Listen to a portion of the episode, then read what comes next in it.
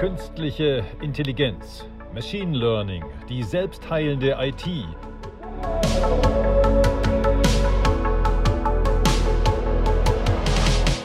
Wie viel Zukunftstechnologie brauchen wir wirklich? Und was leisten intelligente Speichersysteme schon heute? Mehr dazu im Computerwoche Podcast in Zusammenarbeit mit Hewlett Packard Enterprise. Top-Speaker heute bei uns, der uns erzählen wird, was Disaggregated Hyperconverged Infrastructure ist und warum wir über künstliche Intelligenz völlig neu nachdenken müssen. Herzlich willkommen, Joachim Berger. Dankeschön. Erste Frage, äh, Joachim, wie lange bei HPE dabei und warum ist das Thema Hyperconverged Infrastructure oder Disaggregated plötzlich ein Riesenthema? Ich bin seit äh, etwa zwei Jahren bei HPE, bin aber schon etwa fünf Jahre in dem Umfeld, in dem wir äh, auch heute noch sind. Nimble Storage ist der Arbeitgeber, bei dem ich seinerzeit angefangen habe, nachdem ich einige Jahre bei Firmen wie EMC, Silicon Graphics, SGI und Sun Microsystems verbracht habe.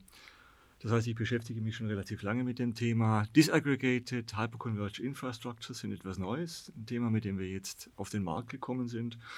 Das unterscheidet sich in nicht unerheblichem Maße von den bisherigen HCI Möglichkeiten, die der Markt bietet, nämlich dadurch, dass wir jetzt erstmals etwas haben, was verteilt oder zerteilt ist, zerlegt im wahrsten Sinne des Wortes, disaggregated.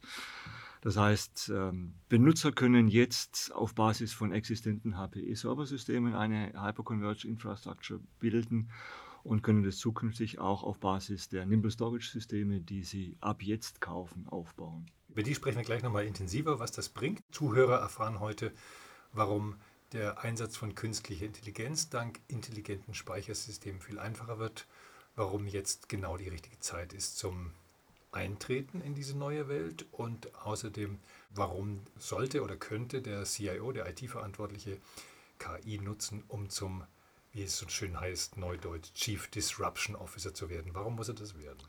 Also zunächst mal sind KI-gestützte Systeme im Moment dabei, den IT-Betrieb tatsächlich zu revolutionieren aus unterschiedlichen Gründen, denn diese Systeme erkennen Zusammenhänge, die den klassischen Systemadministratoren und der IT-Abteilung entgehen. Und das ist ganz wichtig fürs Incident, fürs Performance, fürs Capacity und fürs Security Management. Das erlaubt den Verantwortlichen schnell und frühzeitig zu reagieren und vor allem automatisiert zu reagieren und den hochverfügbaren Betrieb, den die meisten Unternehmen brauchen, aufrechtzuerhalten. Und es gibt ihnen Freiräume, die erfolgreiche Digitalisierung von Unternehmen anzugehen, denn da warten auf die IT-Verantwortlichen zukünftig ganz andere Aufgaben als heute. Bisher sind die meisten Verantwortlichen oder IT-Abteilungen ja damit beschäftigt, dass die Lichter überhaupt anbleiben. Ja. Cloud-Integration, Hybrid-Cloud-Integration, Multi-Cloud-Nutzung kommt dazu, Komplexitätssteuerung, es ist ein Riesenthema. Äh, Sie haben es angesprochen, autonom, wenn das System autonom entscheiden kann. Geht die Reise tatsächlich in äh, Richtung autonomes Rechenzentrum? Und wenn ja, Warum soll diese Reise überhaupt beginnen? Wir sind absolut davon überzeugt, dass das der richtige Weg ist und zwar völlig unabhängig davon, in welche Umgebung man sich bewegt. Das heißt, ob man alles on-premise hat, ob man in eine Cloud geht oder ob man irgendeine Zwischenlösung in Form einer hybriden Cloud sucht. Wir, wir sind davon überzeugt, dass das, was Sie gerade schon gesagt haben, ganz maßgeblich ist, nämlich dass das Aufrechterhalten der Systeme und dafür zu sorgen, dass in den Servern und in den Storage-Schränken alle Lämpchen weiterhin grün leuchten, nicht das ist, was die IT in Zukunft zu leisten hat. Die Unternehmen bewegen sich äh, teilweise in völlig neue Geschäftsmodelle hinein und die IT ist Innovationstreiber in, in diesen Geschäftsmodellen. Wenn Sie sich angucken, was heute Firmen machen, was sie vor einigen Jahren noch nicht gemacht haben, nehmen wir mal Apple als Beispiel, da geht es nicht mehr nur um die Fertigung von Endgeräten und von Serversystemen, sondern man hat vor Jahren schon angefangen mit iTunes, neue Modelle der äh, zur Verfügbarkeitsstellung von Musikinhalten an den Markt zu bringen. Und das geht nicht mehr über die klassischen Arten der Verbreitung, sondern das geht über Arten, die auf einer IT-Infrastruktur aufbauen. Und da ist der CIO und da sind die ganzen IT-Verantwortlichen gefragt, sich einzubringen und solche Innovationen nach vorne zu bringen. Und vergleichbare Entwicklungen sehen wir in sehr vielen Unternehmen.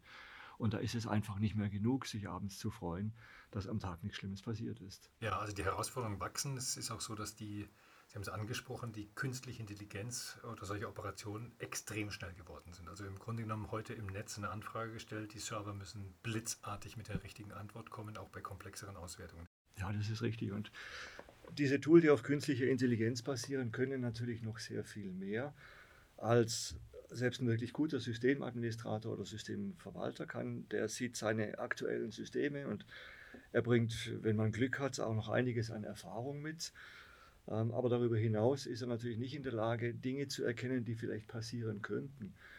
Und das können unsere Systeme schon heute. Wir bekommen pro Tag, pro System Millionen von Datenpunkten geliefert, mit denen wir schauen können, ob bei den Systemen alles in Ordnung ist und ob die Systeme in Konstellationen laufen, die bei anderen unserer Kunden vielleicht schon für Probleme gesorgt haben. Und das weiß natürlich ein Systemadministrator nicht.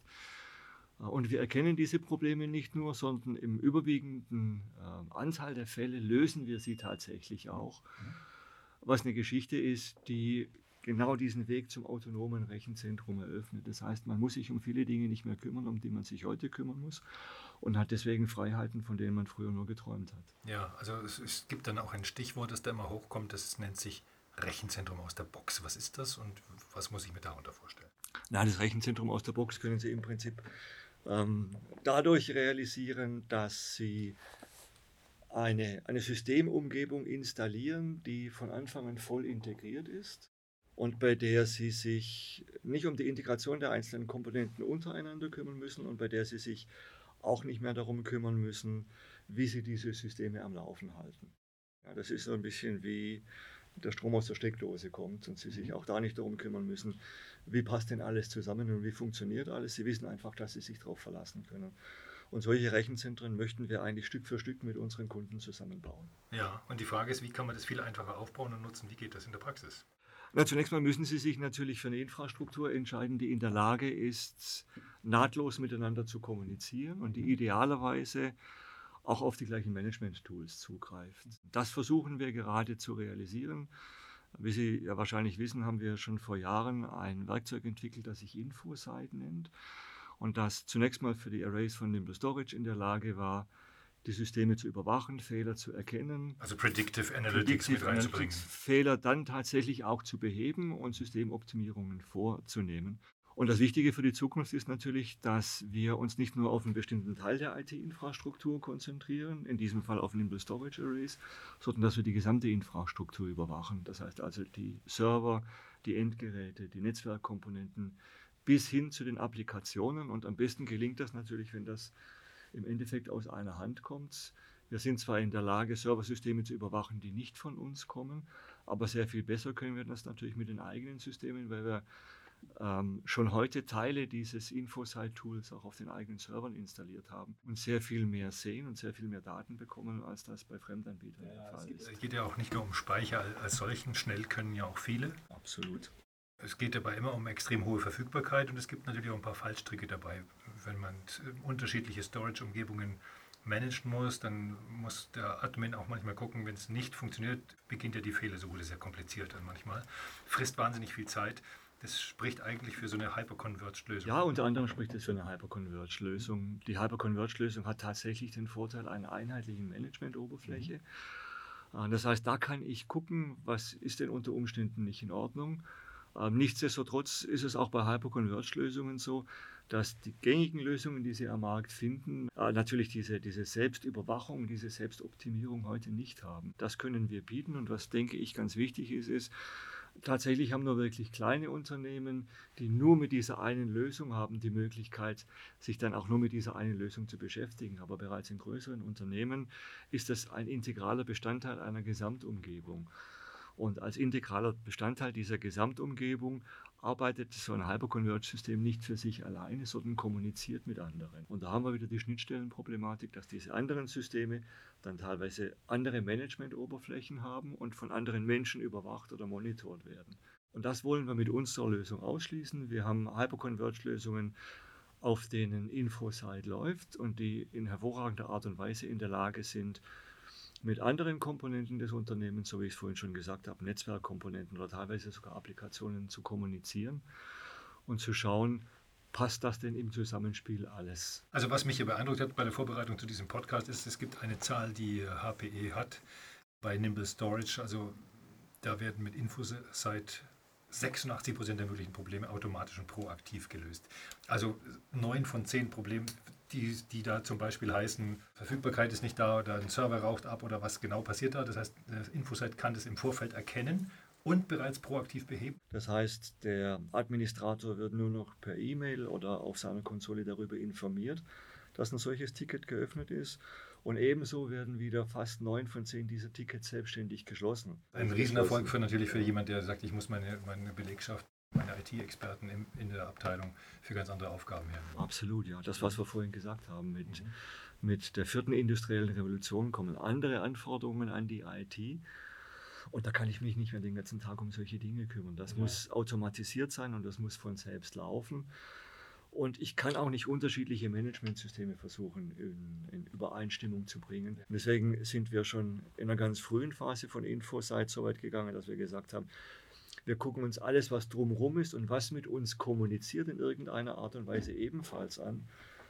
Wir haben nämlich festgestellt, dass über die Hälfte aller Fehler, bei denen man davon ausgeht, dass es Storage-Fehler sind, weil einfach keine Daten fließen, von wo ganz anders herkommen. Die kommen aus Applikationen, die kommen aus Netzwerkproblemen. Server-Settings. Server-Settings, aus defekten Netzwerkkarten in so. Hypervisor selber. Wir haben die abenteuerlichsten Dinge erlebt. Mhm.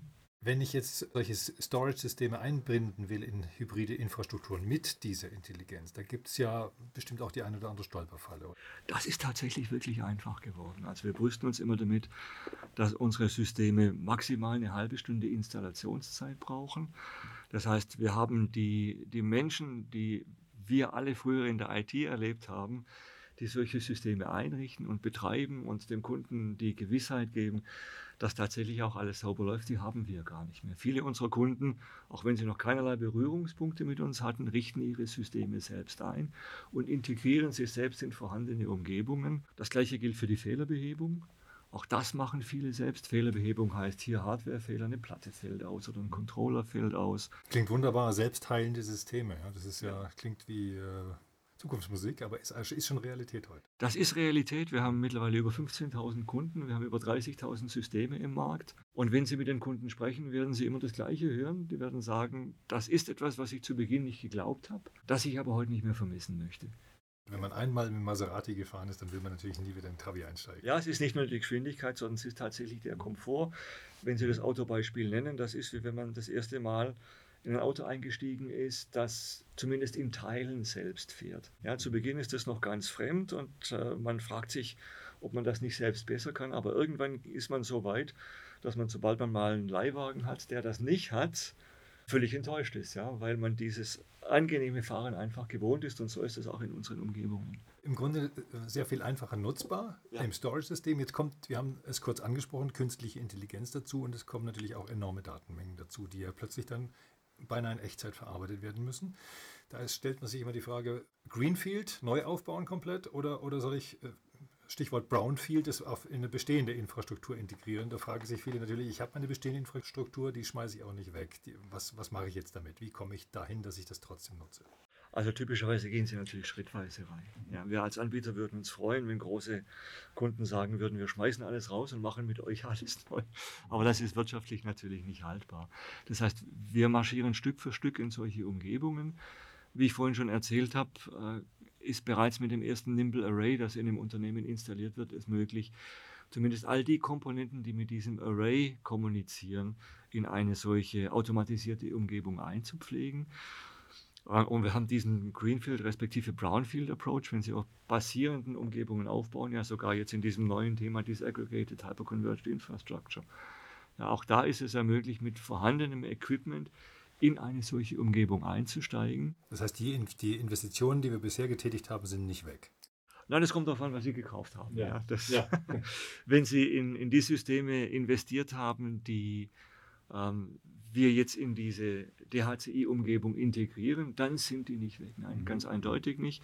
Und wir empfehlen jedem Kunden, der heute ein Nimble-System kauft, ein für DHCI vorbereitetes System zu kaufen, mhm. denn dann kann er zukünftig, wenn er diesen Weg gehen will, mit Serversystemen, die er dazu kauft, in eine solche Landschaft reinwachsen. Und das Schöne ist, dass egal womit Sie anfangen, die für diese Lösung vorbereiteten Systeme keinen Cent mehr kosten als die bisherigen. Also es klingt so wunderbar, ich habe dann plötzlich einen IT-Automaten, nenne ich es mal, der fast alles alleine macht welche Rolle hat die IT denn überhaupt noch in der Zukunft? Und hat die IT-Abteilung, haben die Mitarbeiter, weil die machen sich ja vielleicht auch Sorgen nach dem Motto, meine Arbeit geht flöten. Ja, zum einen sind sie natürlich diejenigen, die diesen Prozess vorwärts treiben. Der Weg zum automatisierten Rechenzentrum ist ja kein Weg, der innerhalb von Wochen beschritten wird, sondern das ist ein Weg, der über Jahre beschritten wird. Das ist ganz klar. Ähm, zum Zweiten werden wir wahrscheinlich auf absehbare Zeit nicht so weit kommen, dass niemand mehr das Rechenzentrum betritt. Ja, da wird es immer mal Geschichten geben, die halt noch nicht so weit sind. Und auch bei uns gibt es natürlich die Möglichkeit, dass ein Fehler zum ersten Mal auftritt.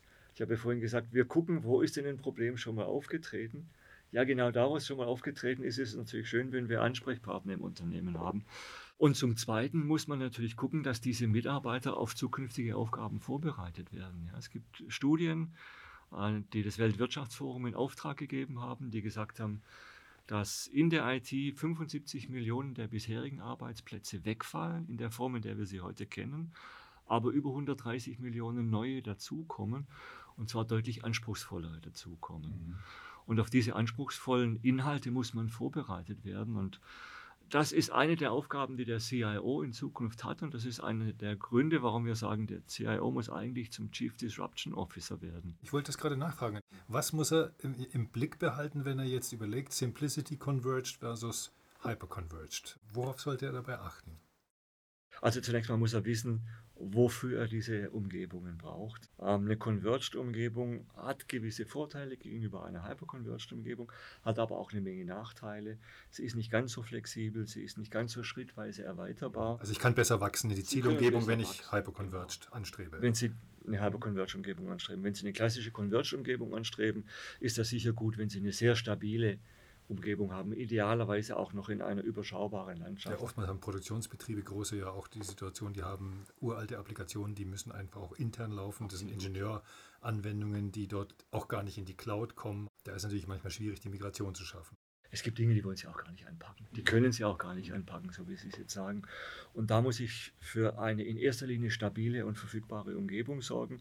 Da ist es nicht so wichtig, dass die Systeme flexibel sind mhm. oder dass sie schnell wachsen können. Ja. Frage mich trotzdem nochmal jetzt für die CIOs nachgefragt, die jetzt überlegen, welche Anwendungsfälle habe ich denn und wie grenze ich denn ab? Nimble, vielleicht auch mit anderen Wettbewerbern, Nutanix, was es auf dem Markt gibt. Wie, wie, es gibt ja noch mehr Anbieter. Warum ist HPE da einfach derjenige, der den Benchmark setzt? Also da gibt es natürlich eine Menge guter Anbieter, das ist keine Frage. Ähm, wir haben gute Wettbewerbsinstallationen und die haben sich auch eine Menge Gedanken zu ihren Systemen gemacht. Sie haben vorhin schon mal gesagt, der Unterschied liegt nicht unbedingt in der Leistung, da ist mal der eine vorne, da ist mal der andere vorne. Teilweise ist es auch nur eine Frage, wer welchen Intel- oder AMD-Prozessor früher einsetzt. Ich denke, dass der maßgebliche Unterschied in der Zukunft darin liegt, wie sehr die Systeme diesen Weg zum autonomen Rechenzentrum unterstützen. Und da sind wir der Meinung, dass das wahnsinnig schwierig wird, wenn Sie eine auf unterschiedliche Hersteller verteilte Umgebung haben. Ja, wir sind uns durchaus bewusst, dass auch so ein Hersteller Login seine Nachteile hat. Aber wir versuchen den Kunden vor diesem Gefühl zu bewahren und möglichst offen mit ihm zusammenzuarbeiten und möglichst attraktiv für ihn zu bleiben in dem, was wir ihm anbieten. Und wir glauben, dass der maßgebliche Vorteil der ist, dass wir heute schon aufzeigen können, wie und in Teilen sogar bis wann man in so ein automatisiertes Rechenzentrum reingehen kann.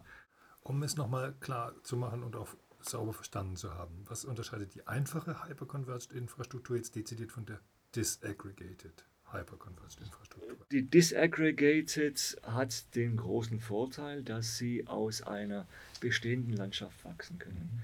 Das können sie ansonsten nicht.